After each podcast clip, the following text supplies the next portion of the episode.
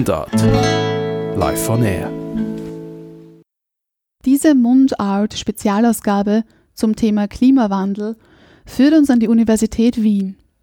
Seit 2018 lehrt und forscht er als Universitätsassistent am Institut für Germanistik. Der gebürtige Tiroler ist in Landeck aufgewachsen und hat an der Universität Innsbruck Germanistik studiert. Im Jahr 2015 schloss er sein Doktoratsstudium im Bereich Sprach- und Medienwissenschaft ab.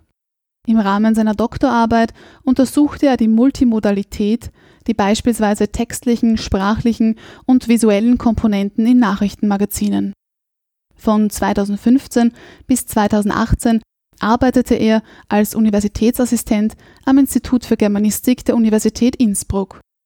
Lehraufenthalte in Polen und Deutschland folgten. Seine Forschungsschwerpunkte liegen an der Schnittstelle zwischen Sprach- und Medienwissenschaft und sind unter anderem visuelle Kommunikation und Kommunikation in sozialen Medien. Wie lässt sich das aktuelle Klima, die medialen Stimmen rund um den Klimawandel bzw. die Klimakrise beschreiben? Welche Möglichkeiten der Emotionalisierung gibt es und welche Auswirkungen haben diese auf uns als Leserin bzw. Hörer? Und wir sprechen über den Sprachgebrauch an Universitäten und fragen uns, was Sprachwissenschaft und Physik gemeinsam haben. Herzlich willkommen, Daniel Pfurtscheller. Technik, Physik oder Medizin. Irgendwas davon wird's. Eine Neigung zu genau diesen drei Fachbereichen war bei dem Physiker Werner Gruber schon in früher Kindheit erkennbar. Wie war das bei dir persönlich? Faszinierte dich die sprachliche Welt schon in der Kindheit bzw. in der Jugend oder gab es vielleicht bestimmte Schlüsselerlebnisse, Ereignisse? Also Schlüsselerlebnisse hinsichtlich Sprache, da würde mir jetzt nichts auf Anhieb anfallen, einfallen.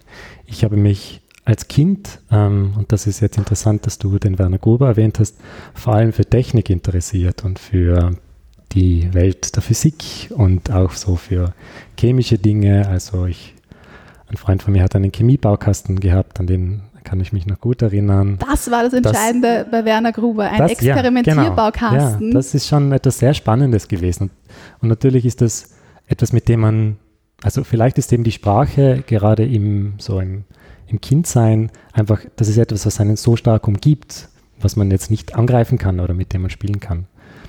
Aber es gibt natürlich über den Umweg der Literatur natürlich schon so, ne, wie bei jedem. Ähm, eine Parallelwelt. Eine Parallelwelt. Ich habe sehr gern gelesen.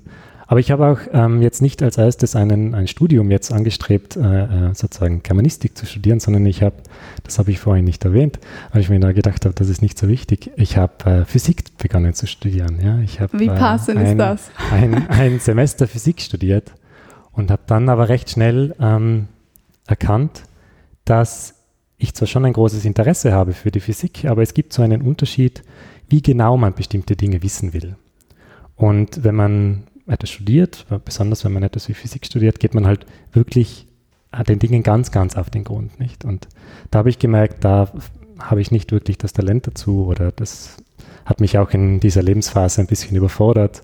Und dann habe ich eine relativ große Kehrtwende gemacht und habe Germanistik inskribiert nach einem Semester und ähm, ja, bin damit sehr glücklich geworden. Ja.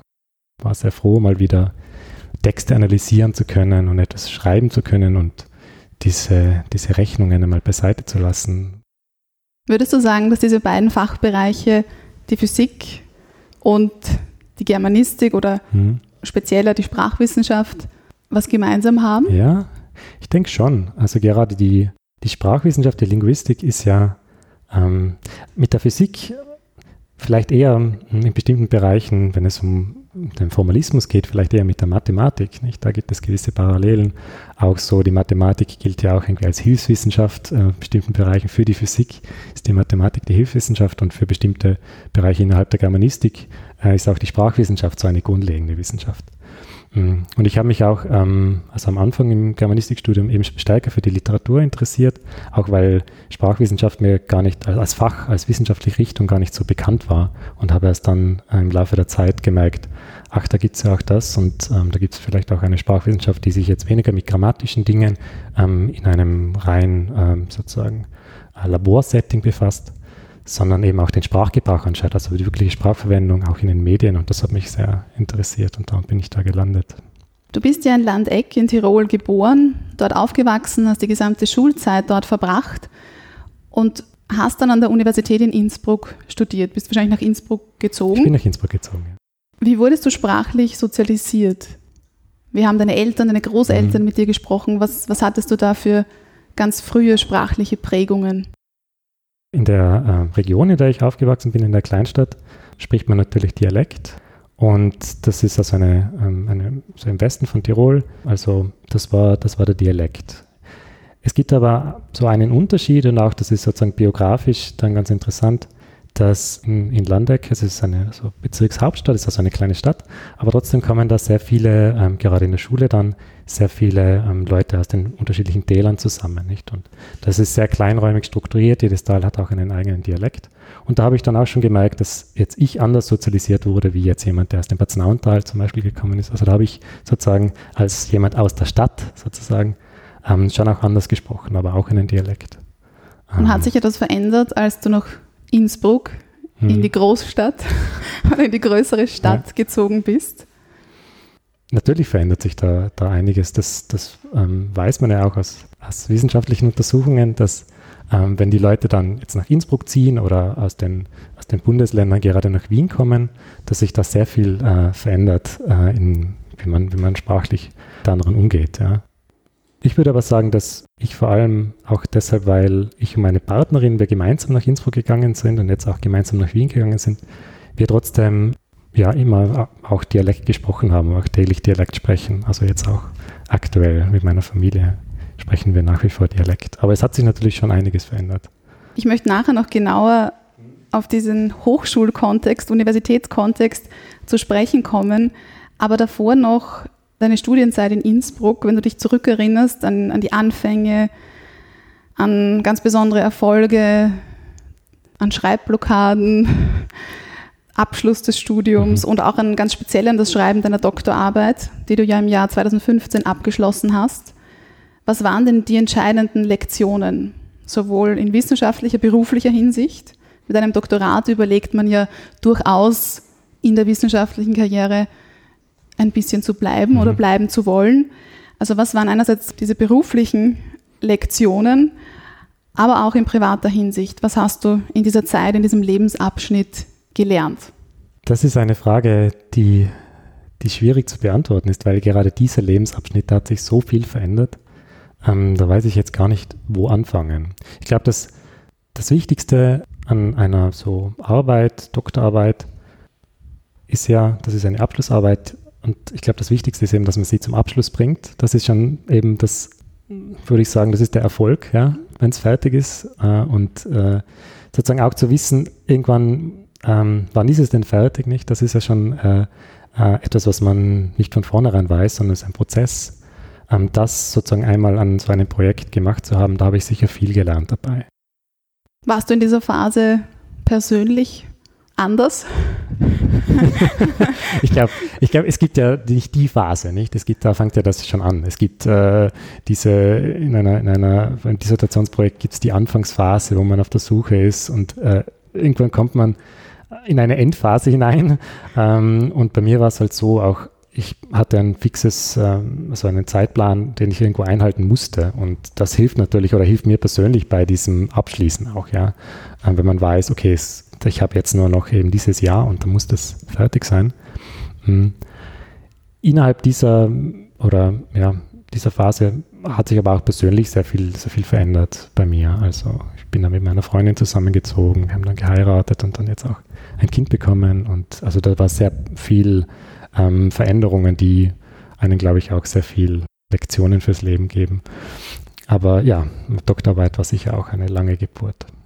Werner Gruber hatte bereits während und nach seinem Physikstudium Lehraufträge an der Universität. Ich glaube, bei dir war es Ich habe das auch gemacht. Also ich habe auch während der Doktorarbeit schon äh, an der Uni Innsbruck äh, unterrichtet auch. Ich habe auch gleich eigentlich, nachdem ich ähm, angefangen habe an der Universität als äh, Universitätsassistent und eben gleichzeitig Doktorat studiert habe in Innsbruck, habe ich auch unterrichtet und habe auch ähm, schon Vorträge gehalten. Das war, hat mich eigentlich ähm, die ganze Promotionsphase auch begleitet.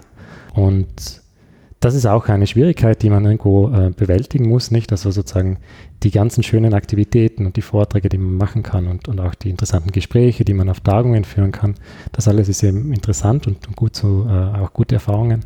Aber irgendwo muss man eben doch schauen. Das Wichtigste ist dann die, die, die Dissertation und dieses ganze Zeitmanagement und Projektmanagement ist sozusagen ähm, auf einer Metaebene, was man auch lernt bei einer, einer Promotion. Denn Werner Gruber sagt in einem Interview, eigentlich bin ich ausgezogen, um die Welt zu erobern. Und dann ist man auf einmal bei den Sandlern, kann nicht einmal etwas dafür. Er spricht da konkret davon, dass er kurz nach Studienabschluss, ich glaube, das war so 1999, konnte er sich keine Wohnung leisten. Mhm. 20 Jahre später, wir kennen prekäre Anstellungsverhältnisse an Universitäten, Kettenverträge, ein Schreiben von Forschungsanträgen, ein Ringen um, um Stellen, um Stellenausschreibungen. Wie erlebst du persönlich diese Situation von Jung- und Nachwuchswissenschaftlern und Wissenschaftlerinnen?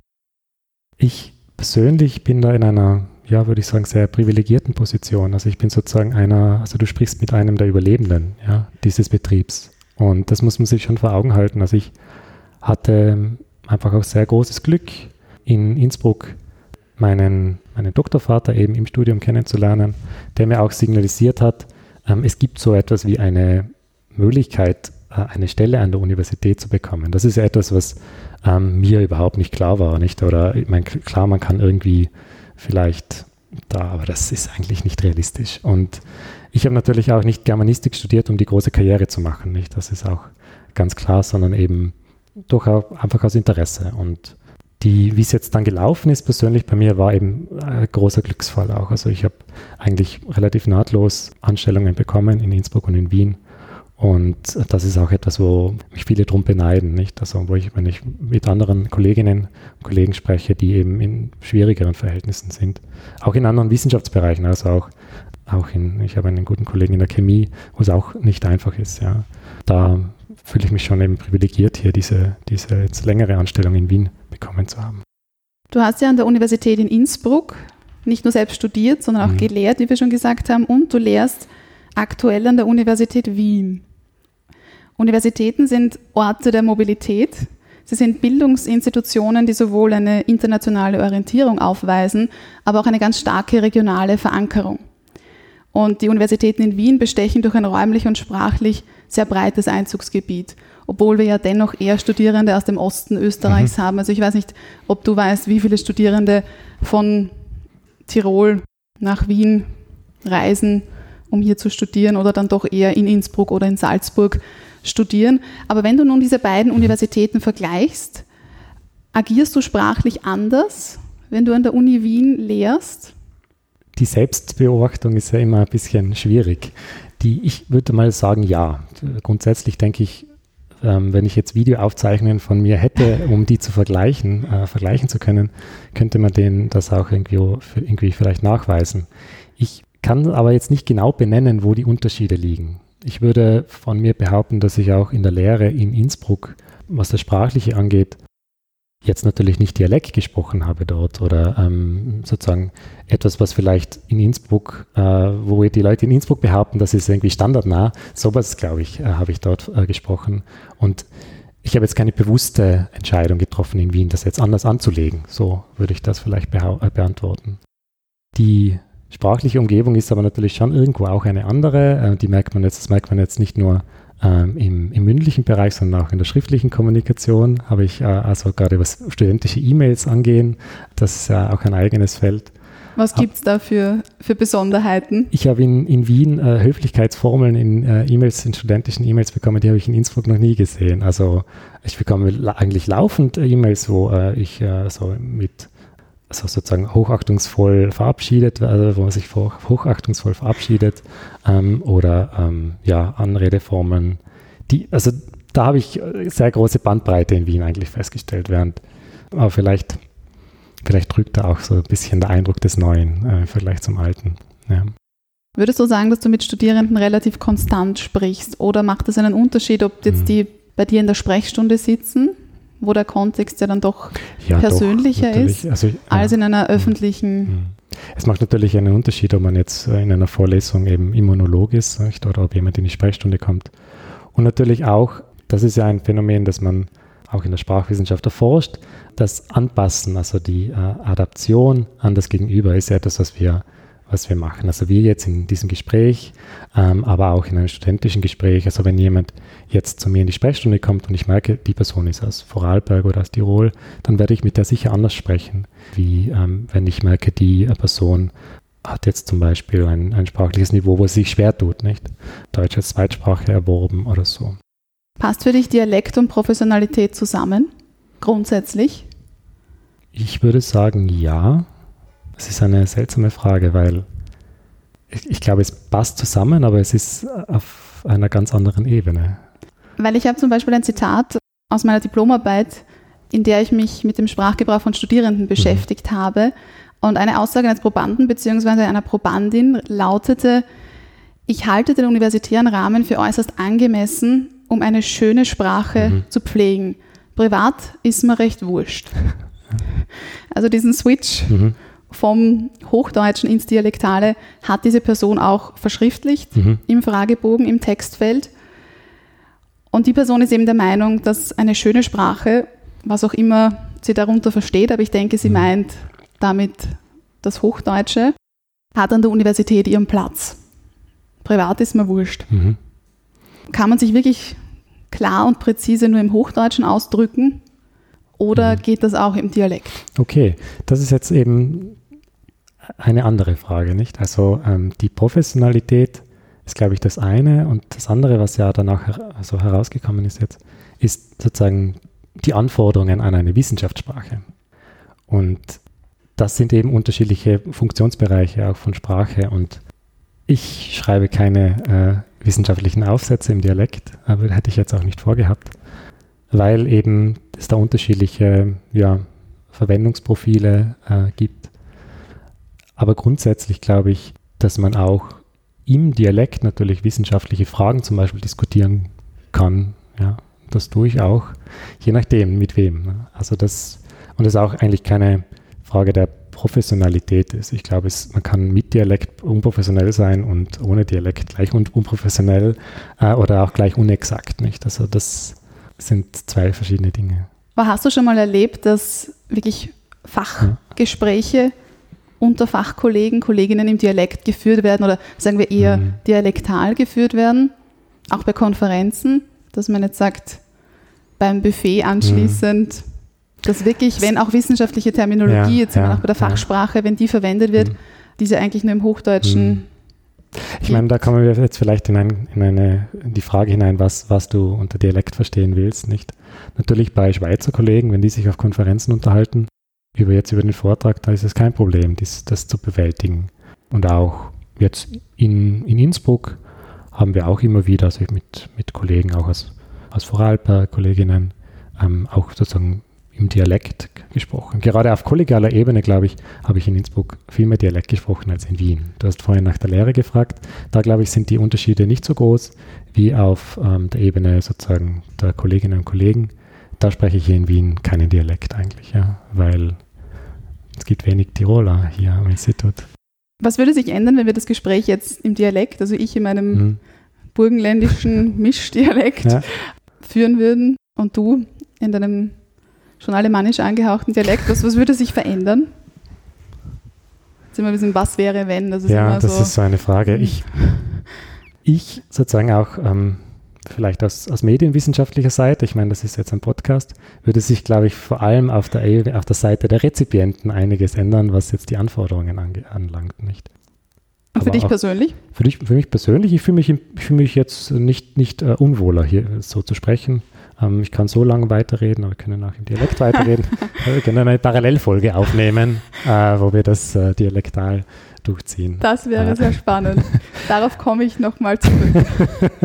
ganz bestimmt, ganz bestimmt. nähern wir uns jetzt genau deinem Feld, deinem Spezialgebiet der Medienlinguistik.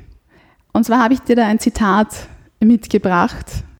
Ich lese ab und an die deutsche Philosophiezeitschrift Hohe Luft. Hohe Luft, ja. Und da gibt es aktuell einen Artikel, der lautet Alle mal Klappe halten. Fragezeichen. Alle reden, wettern, twittern, YouTuben, Facebooken oder schreien ihre Ansichten sonst wie in die Welt. Das, was wir einst für den öffentlichen Diskurs hielten, ist zur Flut geworden, die nicht mehr abebbt. Doch was heißt das? Erleben wir den Untergang der Vernunft und der Information oder erzeugt der große Schwall ganz neue Energien?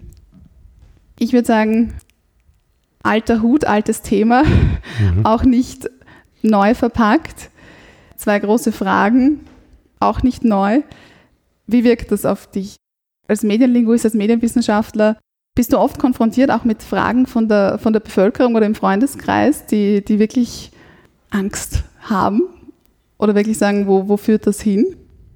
Also mit, mit Angstfragen, die ich irgendwie, wo ich da ähm, ein, ein Ansprechpartner wäre, bin ich nicht konfrontiert. Es gibt natürlich diese, was du jetzt vielleicht auch mit dem alten Hut gemeint hast, sozusagen diese Frage, ähm, ja, die Entwicklung der digitalen Medien, was macht das jetzt ähm, mit unserer Gesellschaft insgesamt? Im Zitat wurde vom öffentlichen Diskurs gesprochen, im Zusammenhang mit, mit der Germanistik, mit der deutschen Sprache oder mit Sprache generell ist natürlich die Rede von Sprachverfall in diesem Zusammenhang immer wieder auch ein Thema, das wir eben auch ähm, jetzt im Freundeskreis weniger, aber zum Beispiel in Lehrveranstaltungen natürlich besprechen, gerade wenn es äh, eben auch um die Ausbildung von, von Deutschlernenden geht, nicht die das auch in der Schule irgendwo vermitteln sollen ähm, oder mit diesen Fragen konfrontiert sind, werden jetzt wir ähm, durch den Emoji-Gebrauch nur noch in Bildzeichen, in Hieroglyphen sprechen und so weiter. Das sind also laufende Fragen, nicht, wo man auch immer wieder auch nur ähnliche Antworten geben kann. Ich frage mich dann immer, okay, wir sind mittendrin mhm. und es verändert sich ständig und diese mhm. Begrifflichkeiten mhm. wie Twitter, YouTube und Facebook sind auch schon im, im Duden aufgenommen. Ja. Also Twitter gibt es, glaube ich, seit 2009 im ja, Duden. Das, so. das heißt, wir kennen das. Warum kommt das immer wieder? Warum kann man das monatlich beackern, das Thema mhm. abarbeiten? Ich glaube, das Thema ist halt einfach, zwar jetzt schon länger da, aber einfach noch, noch nicht fertig, nach wie vor aktuell. Also man kann das, glaube ich, von zwei Seiten sehen. Einerseits ist es natürlich irgendwo ähm, lächerlich, von neuen Medien zu sprechen, ähm, weil es diese Dinge schon sehr lange gibt. Ähm, Facebook jetzt 15 Jahre, ähm, ähm, Twitter auch, wie, wie, du gesagt hast. Also die sind jetzt nicht in dem Sinn neu. Aber wenn man einen anderen Vergleichsrahmen heranzieht, im Vergleich jetzt zum Buchdruck äh, oder anderen Medien, sind das natürlich sehr, sehr neue Phänomene. Ja? Ähm, das sind, glaube ich, zwei Perspektiven, die man auf diese Dinge haben kann. Und ich glaube, der zweite Teil einer möglichen Antwort, dass diese ja, Veränderungen, die wir jetzt in der Sprache sehen, die in der Sprache auffallen, natürlich eingebettet sind in größere ähm, Prozesse der Veränderung, die mit der Digitalisierung zusammenhängen, die mit ähm, auch sozusagen größeren äh, Veränderungen, gesellschaftlichen Veränderungen zu tun haben, ähm, wo sozusagen jetzt die sprachlichen Möglichkeiten, wie sich jetzt der Diskurs online verändert, nur ein Teil davon sind, wie eben überhaupt ähm, ja, Arbeiten und gemeinsam Leben sich auch verändern. Wenn wir nämlich nur noch das aktuelle mediale oder ab eines mhm. der aktuellen medialen Dauerthemen zu sprechen kommen, und zwar den Klimawandel, wie würdest denn du da persönlich das aktuelle Klima, die Stimmung, die mediale Stimmung rund um den Klimawandel beschreiben? Ganz egal, also generell, mhm. jetzt nicht nur online, sondern das mediale Klima. Das mediale um Klima. den Klimawandel. Also ganz egal, ob du jetzt rauspickst. Ja, ja, ja. Ähm, also ich glaube, ein, ein, ich möchte vielleicht ein, ähm, ein Detail herauspicken, das mir interessant äh, erscheint, das vielleicht so ein Hinweis sein könnte auf, wie die Stimmung ist. Also es ist ganz interessant, ähm, wenn man sich anschaut, wie über Dinge gesprochen wird, öffentlich gesprochen wird, ähm, wie sozusagen auch solche Veränderungen bezeichnet werden. Nicht? Das ist ja auch etwas, wo man die Methoden der Linguistik nutzen kann, um solche Diskurse zu untersuchen. Und es ist, glaube ich, ganz bezeichnend, dass äh, der Guardian in den Redaktionsrichtlinien beschlossen hat, eben nicht mehr vom Klimawandel zu sprechen, sondern von der Klimakrise. Ja, also nicht mehr Climate Change, sondern Climate Crisis. Auch Van der Bellen hat konsequent verwendet. Und das, das schon. Ähm, und auch in anderen, also andere äh, Van der Bellen, äh, Genau, andere Medien auch, haben das aufgegriffen. Das ist sozusagen eine Veränderung, die man ähm, jetzt in diesem Jahr, heuer, beobachten hat können, dass es da so einen Wechsel gab, nicht? Ja, von einem Teil des Diskurses. So, Das heißt, im Sinne von Sprache schafft Realitäten, wir, Mhm. wir befinden uns nicht mehr im Wandel, sondern wir sind schon in der Krise. Das ist sozusagen Teil ähm, dieser, ja, dieser Intention dahinter, und das ist auch im Guardian, kann man das so nachlesen, ähm, die Überlegung dahinter. Und das hängt ja so mit diesem Stichwort natürlich eben auch, ähm, wie auch immer man das sehen will, Sprache schafft Realitäten, aber es ist natürlich schon äh, entscheidend, wie man auch die Dinge bezeichnet. Ähm, das Stichwort Framing, das ja eben auch äh, in den letzten Jahren im medialen Diskurs sehr intensiv, erneut intensiv diskutiert wurde, ist ja auch ein, ist, ist, ist, ist etwas, was in der Linguistik jetzt nichts Neues ist, ja. Aber was nach wie vor natürlich wichtig ist, ähm, sozusagen darüber nachzudenken, wie man Dinge bezeichnet und die adressiert, ähm, ist schon auch etwas, ähm, was es nicht nur in der politischen Kommunikation, aber besonders dort wichtig ist. Aber wir wissen, einerseits gibt es Mhm. Schlagwörter, die dann plötzlich einen Hype erlangen, Mhm. einen Medienhype. Und andererseits wissen wir aber auch, dass es teilweise ganz schön lange dauern kann, bis sich ein Wort einbürgert oder mehr oder weniger, bis die, bis die Personen, die Leute das auch selbst rezipieren. Wie wird das bei diesem Begriff sein? Glaubst du, dass Klimakrise, dass das relativ schnell Anklang findet? Wie schnell kann das gehen und wovon ist das abhängig? Eine gute Frage. Also wie schnell das gehen kann, also sozusagen mh, meine prognostische Kraft ist, ist, ist sehr beschränkt. Ähm, man, man kann natürlich retrospektiv schauen, nicht die Karriere von Begriffen äh, sich anzuschauen. In bestimmten Bereichen geht es sehr schnell, in bestimmten an, nicht so. Also wir kennen da auch andere Beispiele, die, wo es auch so einen Wechsel gegeben hat, wie ich, ich glaube, in, heute, heute wird in wenig äh, öffentlichen politischen Zusammenhängen der Begriff der Homo-Ehe ähm, noch ver verwendet, ja, ähm, weil ähm, eben es auch da so einen Wechsel gab, nicht? Äh, oder in anderen Bereichen. Ob's das, ob das bei der Klimakrise ähnlich sein wird, weiß ich nicht genau. Also es ist mir auf alle Fälle aufgefallen, dass es da sozusagen einen, ich würde eben sagen, es ist ein, ein Teil des Diskurses, ähm, der eben diese Bezeichnung aufgegriffen hat. Ähm, aber so wie es halt äh, überall ist, gibt es halt immer auch Gegendiskurse und wer da am Schluss gewinnen wird, ist, glaube ich, noch recht offen, ähm, wie, wie die Bezeichnung weitergehen wird. Wenn wir jetzt noch weiter in dieses Stimmengewirr eintauchen, aktuelle Schlagzeilen dazu, zum Beispiel, wie tödlich der Klimawandel bereits jetzt schon ist. Forscher warnen, Klima steht vor dem Kollaps, bereits 1,5 Grad Temperaturanstieg und so weiter. Mediale Diskurse sind ja oft von einer Verkürzung und Zuspitzung, aber auch von einer zunehmenden Emotionalisierung geprägt. Und ich persönlich wünsche mir beim Lesen eines Zeitungsartikels oder beim Verfolgen eines Fernsehdiskurses öfter, dass es ein bisschen leichter wäre, wenn man so manche Emotionen oder so manche plakativen, einprägsamen Schlagwörter oder auch die Verwendung nur von ganz, ganz positiven oder ganz, ganz negativen Adjektiven, wenn man die ein bisschen ausschalten kann man So- sie nicht, aber wenn es so einen Filter geben so ein bisschen würde, zurückdrehen. genau, wo ich das ein bisschen So wie nüchterner- Lautstärke, Emotionalität so zurückschrauben. Genau, wenn ich das ein bisschen nüchterner betrachten könnte. Ich frage mich dann oft, ist ein Unterschied sprachlich, also in sprachlicher Hinsicht oder allgemein in der gesamten Gestaltung, ist da noch erkennbar, ob Emotionen, diese Emotionen bewusst inszeniert werden oder ob das eben, was ja völlig okay ist, als Ausdruck, als persönlicher Ausdruck, also eine subjektive Befindlichkeit des Autors, der Autorin oder des Interviewten verstanden werden kann.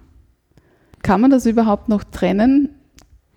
Also du hast die generellen Trends oder Tendenzen, die es in bestimmten Bereichen der Medienberichterstattung gibt, also dass man eben Dinge zuspitzt, emotionalisiert, dramatisiert auch, angesprochen. Das ist etwas, was jetzt ähm, nicht, nichts Spezifisches mit dem Klimawandel äh, natürlich zu tun hat und auch jetzt nichts, nichts ganz Neues ist, nicht, sondern was man schon länger beobachten kann.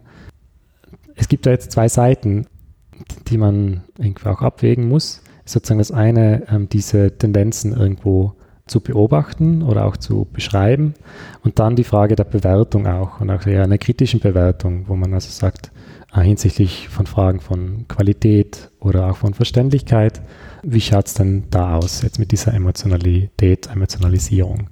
Ähm, ist das eher jetzt für die Verständlichkeit abträglich oder ähm, ist es sozusagen auch vielleicht problematisch? Das, das sind ähm, die zwei Aspekte, die da zusammengehören, glaube ich. Und um das eben wirklich auch da irgendwas dazu zu sagen zu können, müsste man eben konkrete Beispiele sich da jetzt anschauen. Also eine Diskussion über den Klimawandel und wie die angelegt ist, wo die Emotion liegt, wer die ausdrückt, die Beteiligten oder die Moderierenden. Davon ist es abhängig, wie man das dann bewertet. Das heißt immer, die Dynamik im Internet ist eine andere als hm. in der analogen Welt. Kann man eine Dynamik einer Emotionalisierung in irgendeiner Art und Weise steuern? Ob man sie steuern kann. Steuern klingt jetzt eben so nach einer strategischen, äh, strategischen Verwendung davon. Es gibt natürlich ähm, schon auch eine strategische Verwendung von jetzt Entrüstung, nicht? Aber Entrüstung an sich, wenn man das sozusagen von dem her sieht, ist es eher was Ungeplantes, etwas, was sozusagen passiert. Aber es passiert natürlich nicht einfach nur so, sondern es müssen, müssen bestimmte ähm, Rahmenbedingungen, kommunikative Rahmenbedingungen gegeben sein, um eben auch so einen Entrüstungssturm auszulösen. Und ähm, es gibt auch verschiedene Überlegungen, Strategien, wie man eben damit dann umgehen kann oder eben auch das verhindern, verhindern kann.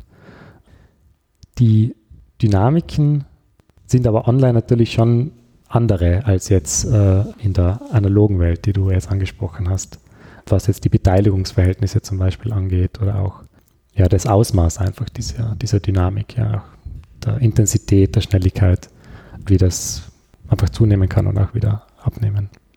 Wenn wir nämlich thematisch beim Klimawandel bleiben, auf der visuellen, bildlichen Ebene sieht man natürlich eine brennende Erde, einen brennenden Planeten. Den Eisbär. Genau, kaputte Böden, Schäden eines Unwetters. Welche anderen Gestaltungsmöglichkeiten gibt es denn noch? Die Klimakrise, der Klimawandel oder eben globale Erwärmung ist ja auch ein Thema, wo, glaube ich, die die Wissenschaft gefordert ist, ähm, das sage jetzt nicht nur ich, sozusagen ihre Ergebnisse klarer zu vermitteln. Nicht? Das ist also auch eine Aufgabe der Wissenschaftskommunikation. Und das, was du jetzt ansprichst, ist sozusagen die visuelle Ebene dieser, dieser Vermittlung über ähm, jetzt auch journalistische Produkte wie den Wissenschaftsjournalismus äh, und andere Ebenen hinaus. Welche Bilder kann man nutzen, um sozusagen da auch ja, Wissen zu vermitteln, darüber zu berichten? Und bei solchen Krisen, Katastrophen, wie auch immer, visueller, in visueller Hinsicht gibt es eben verschiedene, verschiedene Varianten. Man kann die sozusagen die Auswirkungen abbilden. Ähm, man kann versuchen, die, eben das sind dann die, die ausgetrockneten Böden, von denen du gesprochen hast, die, die äh, abgeschmolzenen Gletscher. Ähm, man kann die äh, Ursachen abbilden, also die rauchenden Schlote und so weiter. Aber man kann auch zum Beispiel versuchen, visuell äh, ähm, eher Lösungen abzubilden, andere Dinge äh, ins, ins Bild zu rücken. Und es gibt eben auch Bestrebungen, ähm, sozusagen diese visuelle Ebene der Berichterstattung über den Klimawandel zu verbessern, auch evidenzbasiert zu verbessern. Es gibt da so ein Projekt, die eben auch so genau auf dieser Ebene versuchen, so Bildmaterial zur Verfügung zu stellen für eben gerade auch journalistische Produkte, nicht? Sozusagen, um eben weg von diesen sehr stereotypen Bildern der ausgetrockneten äh, Erde, äh, der brennenden Erde oder sowas zu kommen, weil man eben auch gesehen hat in Befragungen, dass diese Bilder nichts bringen. Ja. Schon hundertmal ähm, gesehen. Genau, schon hundertmal gesehen, nicht? Und da sozusagen Alternative, auch eine alternative Bildsprache zu finden, das ist das Anliegen dieses konkreten Projektes. Und das ist natürlich eine große Herausforderung, weil das sind sehr große, ähm, ist ein sehr großes Thema, ist auch ein, ein, sozusagen ein bisschen schwieriges Thema und gerade bei solchen abstrakten Dingen ist natürlich die, die Bebilderung immer schwierig oder ja, eine Herausforderung. Aber wir wissen eben auch in der Forschung, dass Bilder natürlich ähm, wichtig sind. Wie Bilder entscheiden auch darüber, wie wir bestimmte Botschaften wahrnehmen. Ähm, eben dieses Framing, über das wir gesprochen haben, ist eben nicht nur auf der verbalen, sprachlichen Ebene wichtig, sondern natürlich auch im Bilder leisten ein Framing. Und das ist eben ein Unterschied, ob ich die Folgen, die Ursachen oder eben auch mögliche Lösungen abbilde.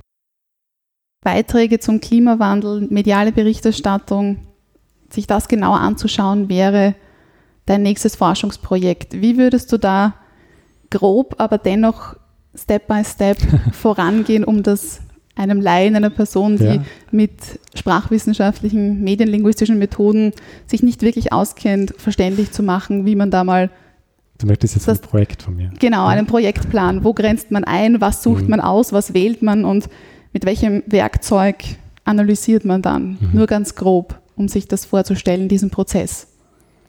Also du hast den Prozess eh schon ein bisschen äh, jetzt äh, an, angesprochen. Also man braucht halt ähm, ein, ein, wenn man sozusagen ähm, eine medienlinguistische Studie jetzt machen möchte zu diesem Thema, ein Untersuchungsmaterial, das man eingrenzen kann auf verschiedene Arten und Weisen. Nicht? Ähm, man kann das vergleichend anlegen und sozusagen die, die Frage, die einen interessiert. Wenn es jetzt konkret um diese Frage gehen würde, ähm, mit welchen Bildern jetzt Beiträge versehen sind, kann man natürlich auf verschiedene äh, mittlerweile gut äh, vorhandene Datenbanken zurückgreifen. Man kann die österreichische Presselandschaft sozusagen ähm, digital bekommen, ähm, über eine Schlagwortsuche sich ein solches Materialkorpus äh, anlegen und dann ähm, sozusagen dies auf einer inhaltlichen Ebene analysieren, also eine Inhaltsanalyse durchführen und dann beispielsweise verschiedene Bildtypen finden, um eben dann ja, mehr darüber sagen zu können, welche Bildtypen jetzt in, in, in der österreichischen Berichterstattung des aktuellen Jahres, vielleicht im Vergleich zu wie es vor 20 Jahren war, sich anzuschauen. Es gibt aber auch andere Tools. Also man kann, ich habe das äh, gemacht als Vorbereitung für dieses Gespräch, ähm, aber es war nicht sehr ergiebig. Es gibt zum Beispiel ein Tool, mit dem man Wikipedia-Artikel vergleichen kann. Das ist ein recht interessantes Tool, wo man also verschiedene auch Sprachversionen der Wikipedia vergleichen kann hinsichtlich ihrer Bildverwendung. Und das ist manchmal ganz interessant, äh, um zu schauen, wie ähm, jetzt eine Wikipedia-Seite in den unterschiedlichen Sprachversionen bebildert ist.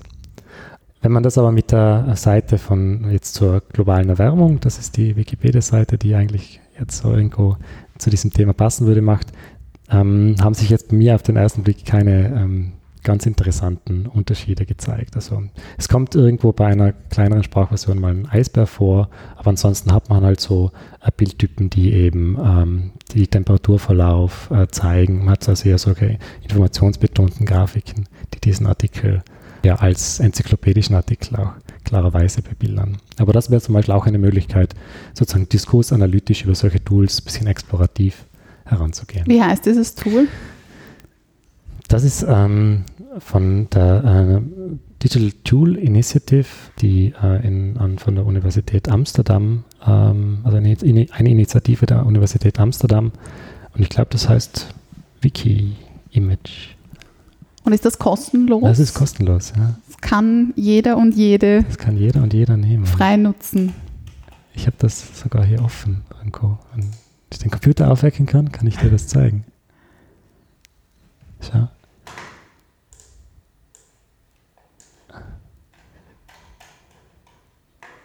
Genau. Wikipedia Cross-Lingual Image Analysis heißt das Tool. Und man kann dann hier eine Seite eingeben. Das ist jetzt die Seite zu Climate Change. Mhm. Das ist die Seite zu Global Warming. Und man bekommt dann eben die, alle unterschiedlichen Bilder angezeigt Mhm. die also in unterschiedlichen Sprachversionen sind. Weil ähm, es ist ganz interessant, eben sozusagen Sprache äh, im Zusammenhang mit Kultur zu betrachten. Das ist ein weiteres großes Schlagwort, ähm, das wir noch nicht gesprochen haben. Und natürlich hat, hat Sprache mit Kultur zu tun und ähm, auch unterschiedliche Varianten der Bebilderung in diesem Zusammenhang sich anzuschauen, äh, ist ganz spannend. Also was man hier auf, den ersten Blick sieht, ist, dass es manche Artikel gibt, die viel mehr Bilder haben und manche haben sehr wenig Bilder, aber du siehst so jetzt schon auf den ersten Blick, dass die Bildtypen, die wir hier haben, eher in diese Richtung der Informationsgrafiken gehen. Ja, man kann sich dann das auf unterschiedliche Art anzeigen lassen, per Language und so weiter. Das ist also auch etwas, was man in der Lehre zum Beispiel ganz nut- nutzen kann. Abschließend noch die Frage, welchen Einfluss, welche Auswirkungen haben denn diese Emotionalisierungen auf uns als Leser, als Leserin und als Hörer, Hörerin? Die Auswirkungen, die Effekte, die Emotionalisierungen haben können, sind ganz unterschiedlich. Die können natürlich unser Verständnis, unsere, auch unsere äh, Art, wie wir Dinge aufnehmen, bewerten, verändern. Die Reaktionen, die die jetzt im Einzelnen auslösen, können aber sehr unterschiedlich sein. Also dich stört das vielleicht, ja, du machst, drehst dann die, die Diskussion ab. Ähm, andere finden es aber ganz unterhaltsam, wenn ein bisschen gestritten wird. Also auch die sozusagen den Nutzen, den einzelne Rezipienten, Rezipientinnen daraus ziehen, können ganz unterschiedlich sein. Ja, andere, die Gratifikationen, sagt man auch, die ähm, man Leute aus emotionalisierten Medienprodukten ziehen, können unterschiedlich sein. Oder die Nutzen, die damit verbunden sind. es gibt eben auch immer auch Gegen, Gegenbewegungen, die also beispielsweise mit der Negativität, die beispielsweise ein Großteil der Berichterstattung natürlich auch, auch hat. Ja, also negative Nachrichten sind eben auch, ähm, sind auch, ist auch ein Faktor, der äh, dazu beiträgt, dass es äh, berichtungs, berichtenswert ist, äh, zum Beispiel damit nichts mehr zu tun haben will und Nachrichten generell einfach nicht mehr schaut. Also ich frage meine Kursen auch immer wieder, hm, welche typischen, also was die Leute so lesen, ob sie eine Zeitung abonniert haben äh, oder so. Und viele Leute sagen auch, na, sie schauen eigentlich gar keine Nachrichten mehr. Das, also jetzt nicht viele Leute, aber es sind immer ein, zwei Leute dabei und ich finde das ganz interessant. Die sagen, ähm, na, die wichtigen Informationen, die werden mich, mich, nicht, mich schon erreichen und ansonsten ist mir das zu negativ oder eben zu emotionalisiert, zu dramatisch alles. Da will ich nicht mehr mitmachen. So, ja. Das ist auch eine Reaktion darauf, sozusagen das einfach zu ignorieren oder sich dem zu verweigern zu wollen. Ich möchte abschließend noch ganz kurz auf den Wahlkampf zu sprechen ja. kommen. Denn du hast dich ja im Jahr 2017 mit Wahlwerbespots im österreichischen Nationalratswahlkampf beschäftigt. Konkret hast du analysiert Videos der FPÖ. In deiner Auswertung hast du gezeigt, dass die ÖVP in keinem, die SPÖ in nur einem und die FPÖ aber den Humor als Stilmittel ganz bewusst einsetzt. Welche Strategie steckte denn 2017 hinter dieser Wahlwerbespot-Kampagne der FPÖ? Ja, das war ein Projekt, das ich also gemeinsam mit äh, zwei Kolleginnen von der, ähm, aus der visuellen Kommunikationswissenschaft gemacht habe, mit Cornelia Brandner und Katharina Lobinger. Und ähm, wir hatten also alle Spots analysiert, einfach um zu schauen, wie die Leute, ähm, also die Parteien im, sozusagen in diesen Spots arbeiten. Und uns ist dann aufgefallen, dass eben die FPÖ vor allem auf YouTube sehr stark äh, Clips geschalten hat und dabei auch eine eigene Strategie verfolgt hat, eben wie du angesprochen hast, die eben teilweise auch den Humor verwendet hat im Dienste der politischen Kommunikation. Und ähm, da gab es unterschiedliche Spots. Ich weiß nicht, ob man sich daran noch erinnert. Also die Familie Huber, die Hubers, war also eine mehrteilige Serie, die die FPÖ auf YouTube gestellt hat, die dort, äh, jede, es gab drei Folgen, die jede hatte über eine Million äh, Klicks diese ähm, ja, Art einer ja, narrativen, also eine kleine Geschichte wurde da erzählt, die aber natürlich die Funktion, eine politische Funktion hatte. Die haben wir uns da genauer angeschaut, auch hinsichtlich, wie das visuell umgesetzt wurde. Warum gerade Humor? Wird versucht, mhm. mit, dem, mit Humor so manche politische Botschaften besser zu transportieren, die vielleicht. Ja, also das, was wir versucht haben in diesem Artikel zu zeigen, ist, dass halt ähm, Humor auch eine, ja, sozusagen eine, eine maskierende Wirkung haben kann, also eigentlich potenziell vielleicht Dinge, die man nicht so aussprechen will, nicht so sagen will, ähm, auf dem Weg, über den Weg einer humorvollen, vielleicht auch witzigen Geschichte zu transportieren, also konkret, also auch ähm, gerade populistische, rechtspopulistische Partei wie die FPÖ, die also ähm, jetzt nicht einfach die alten Slogans Österreicher zuerst, Ausländer raus bringen will, sondern dass eben in, in diesem konkreten Fall auf der Ebene, auf einer metaphorischen Ebene herunterbricht, ähm, das Haus Österreich als ein Einfamilienhaus darstellt, in dem äh, dann einfach äh, urplötzlich äh, irgendwelche wildfremden Leute auftauchen, weil eben dieser äh, blöde Herr Huber vergessen hat, die Tür zu, äh, zu sperren und die sitzen jetzt herum und kosten allen viel Geld, nicht? Das auf diese, ähm, auf einer visuell irgendwie lustigen äh, Ebene das auf dieser Ebene zu versuchen, hat viele Vorteile. Man weiß, dass vor allem gerade so lustige Videos natürlich im Internet besonders gern geklickt werden. Das war auch ein Thema, über das berichtet wurde, weil es irgendwas Besonderes ist, ähm, weil äh, Humor in der politischen Kommunikation ansonsten auch ein bisschen gescheut wird. Man will ja als ernsthaft wirken. Man will ja jetzt nicht irgendwie Witze machen, sondern man will ja sagen, wir haben, wir haben Lösungen, wählt uns. Wir sind jetzt keine, keine Witzfiguren, nicht? Aber in diesem Spot ist es der FPÖ gelungen, das äh, umzusetzen, auch interessanterweise, ohne dass da jetzt äh, eben Heinz-Christian Strache, der damalige FPÖ-Chef, irgendwie groß vorgekommen wäre, sondern der spielt eben in dieser Geschichte nicht mit, sondern der redet am Schluss dann drüber mit den ähm, dann doch recht einfachen Antworten, die die FPÖ ihm anzubieten hat. Seit der Ibiza-Affäre ist der FPÖ das Lachen hm. etwas vergangen. Wenn wir uns den jetzigen Wahlkampf anschauen, Nationalratswahl in Österreich wäre ja planmäßig im Herbst 2022. Nun findet sie demnächst Ende September statt. Es fällt auf, Wahlkampf findet nicht nur wie gewohnt auf Plakaten, in Zeitungen, in TV-Duellen statt, sondern in Social-Media-Kanälen, vorwiegend auf Facebook und Instagram. Und was findet man dort? Sehr viele kurze Videospots, mhm. In denen Stellung genommen wird, in denen der Spitzenkandidat, die Spitzenkandidatin zu etwas Stellung nimmt oder von einer Veranstaltung spricht. Und ich habe nur mal kurz die Facebook-Seiten der Spitzenkandidaten und Kandidatinnen angesehen und da fällt auf, dass Videos am stärksten Sebastian Kurz verwendet, also fast alle drei Tage mhm. kommt ein kurzer Videoclip, der ja auf Facebook stärker pusht, stärker zieht als nur ein Bild. Gefolgt von Norbert Hofer von der FPÖ und Beate Meil-Reisinger von den NEOS. Da würde ich sagen, die machen das relativ häufig. Warum? Was, was ja. bietet ein Video mehr als ein Foto? Ein Bild sagt mehr als 1000 Worte. Was sagt ein Video? Also das Video bietet einmal die Möglichkeit, im Video was zu sagen oder eben Leute ähm, hereinzuholen, die eben was sagen über Kandidaten und Kandidatinnen.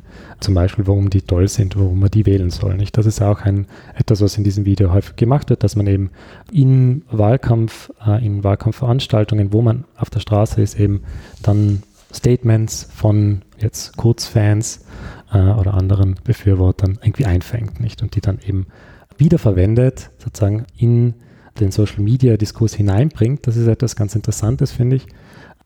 Mit welcher Funktion die dann eben da hereingeholt werden, nicht? Also diese Statements. Das finde ich ein, ein, spannendes Thema.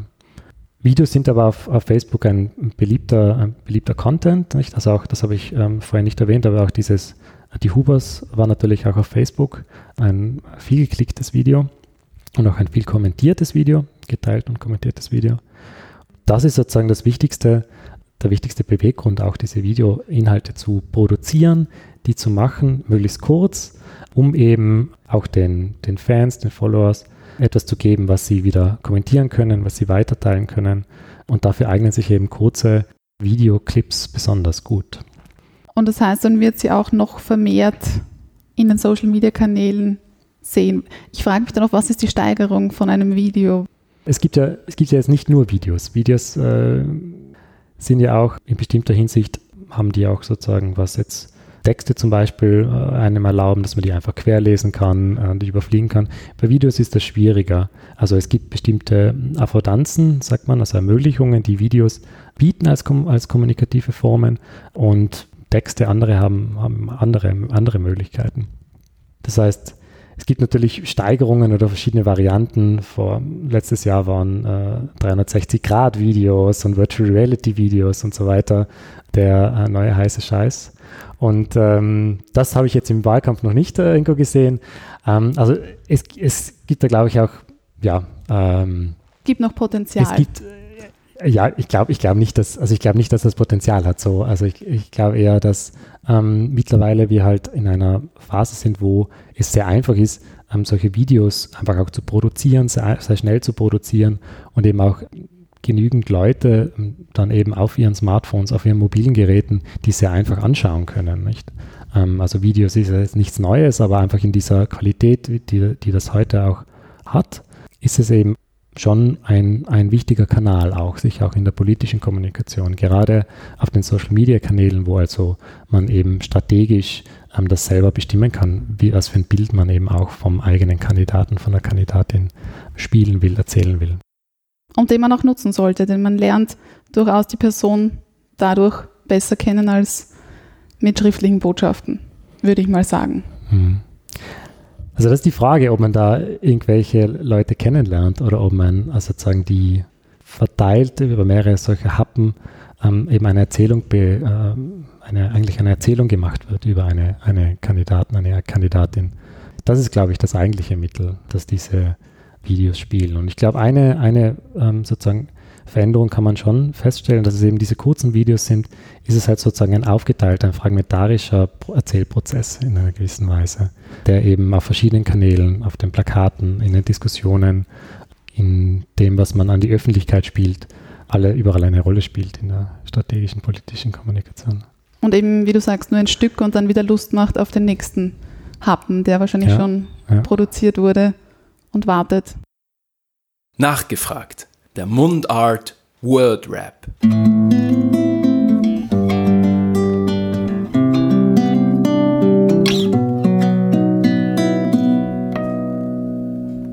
Mein Naturell als Naturphänomen. Ich äh, hättest es mit einer einfachen Frage beginnen beginnen können. Naturphänomene sind, sind was in deinen Augen? Also meinst du jetzt sowas wie Sturm, Hagel, Genau. und Donner? Genau. Oder auch, Ähm, auch so Wetter. Also wir können Wetter, Wetter. Wetterkapriolen.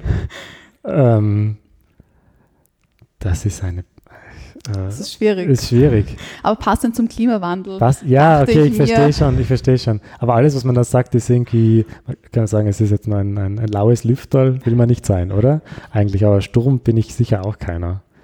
Ähm, Genau, es ist Ich schon so ein bisschen persönlich. Persönlich, genau, ja. Persönlichkeit. ja. Also Ja. wenn ich mir was aussuchen könnte, was ich gern wäre, wäre ich so ein, so ein schöner Spätsommertag irgendwo, na, wo so die Sonne ein bisschen tiefer steht und man gut noch draußen sitzen kann mit Freunden. Das wäre ich gerne, aber ich glaube nicht, dass ich das bin. Aber vielleicht. Gemütlich. So. Die beste Investition meines Lebens. Wir hatten, als wir nach Wien gezogen sind, einen Staubsaugroboter gekauft. Das war eine gute Investition. Diese Hoffnung habe ich zuletzt aufgegeben. Die Hoffnung, durch ein Kind besser organ- organisiert zu werden. Das kann ich heute besser als früher. Ich kann heute besser mit Geld umgehen als früher. Ich hätte gern ein Selfie mit Ich hätte gern so ein, ein, oder ein Video. ein ich hätte gern so ein, so ein äh, Jahrhundertwende-Selfie, wo man, also ich gerade hier in Wien, glaube ich, so Wien in der Jahrhundertwende in so einem Kaffeehaus zu sitzen mit irgendwelchen Literaten, das wäre ein schönes Selfie vielleicht. In welchem Café? Havelka. Havelka? Ja, ich, ich, seit ich in Wien war, war ich jetzt noch nie im Havelka, aber ähm, ja, so ein Selfie. Also so ein, ich hätte vielleicht, oder ich, ich sage, ich hätte gerne ein Selfie mit Wittgenstein, weil ich dir dann Wittgenstein, Wittgenstein-Zitat hineinschreibe. Für mich unpackbar in der medialen Berichterstattung über Klimawandel. Unpackbar im Sinne von, kann ich gar nicht aushalten. Habe ich eigentlich nichts, aber so jetzt ganz, so der Eisbär ist schon so ein Klischeebild, den, den ich eigentlich so, wenn ich den sehe, dann mache ich so, pff, Es kommt nochmal das Wetter. Ich warne vorab. Mein aktuelles Leben als Wetterlage. als Wetterlage. Es ist eine schöne Wetterlage. Risiko oder auf Nummer sicher gehen. Was hat mich eher im Leben weitergebracht? Eher das Risiko. Aber als Österreicher ist man eigentlich nie extrem risikofreundlich. Also es ist so ein abgesichertes Risiko. Aber eine gewisse, gewisse Wagnis hat mich schon weitergebracht. Die skurrilste Frage, die ich jemals bekommen habe. Welche, welche, welche Wetterlage ich bin, eine sehr skurrile Frage, die mir noch nie gestellt wurde bisher. Eine Liebeserklärung auf Hochdeutsch oder im Dialekt? Also auf Hochdeutsch keine Liebeserklärung, wenn dann ähm, auf, die, auf den Standard, aber eher auf den Dialekt. Und wie klingt das? Eine Liebeserklärung. Sagen Tiroler und Tirolerinnen, ich lieb die? Na, aber na, na, ich mag die. Aber das ist doch weniger. Ich mag die und ich lieb die sind Ja, aber das kann, kann beides inhaltsleer sein. Aber klar, ähm, zu sagen, ja, ich mag dich, ich liebe dich, da ist ein großer Unterschied, aber ich mag die oder ich habe die gern. Sowas. Aber ich bin jetzt kein Dialektfan. Also ich, ich, ich würde sagen, ich, ich liebe meinen Dialekt nicht. Also ich liebe, liebe andere Dinge, aber nicht meinen Dialekt. Den habe ich, den Dialekt. Den werde ich auch nicht los. In bestimmten Bereichen, aber Liebeserklärung muss man dem Dialekt auch keine schreiben. Liebeserklärungen muss man den Menschen schreiben, die man liebt. Und sprechen würdest du sie aber im Dialekt. Also zu einer Äußerung. ach so, das war die Frage. Genau, eine man- mündliche Ach Äußerung. so, jetzt Also habe ich die, ich hab ein die Frage, es also ist ob man die Liebeserklärung, so habe ich die Genau. verstanden. Es ist ein bisschen Liebeserklärungen äh, im, verbale im Liebeserklärungen. verbale Liebeserklärungen im Dialekt, ja, ja schon. aber eigentlich, glaube ich, habe ich in meinem Leben mehr Liebeserklärungen geschrieben und da dann eben nicht im Dialekt. Dafür ist man nie zu alt. Etwas Neues zu lernen, auf einen Berg zu steigen. Und in den nächsten zehn Jahren werde ich hoffentlich noch viel lernen und auf viele Berge steigen.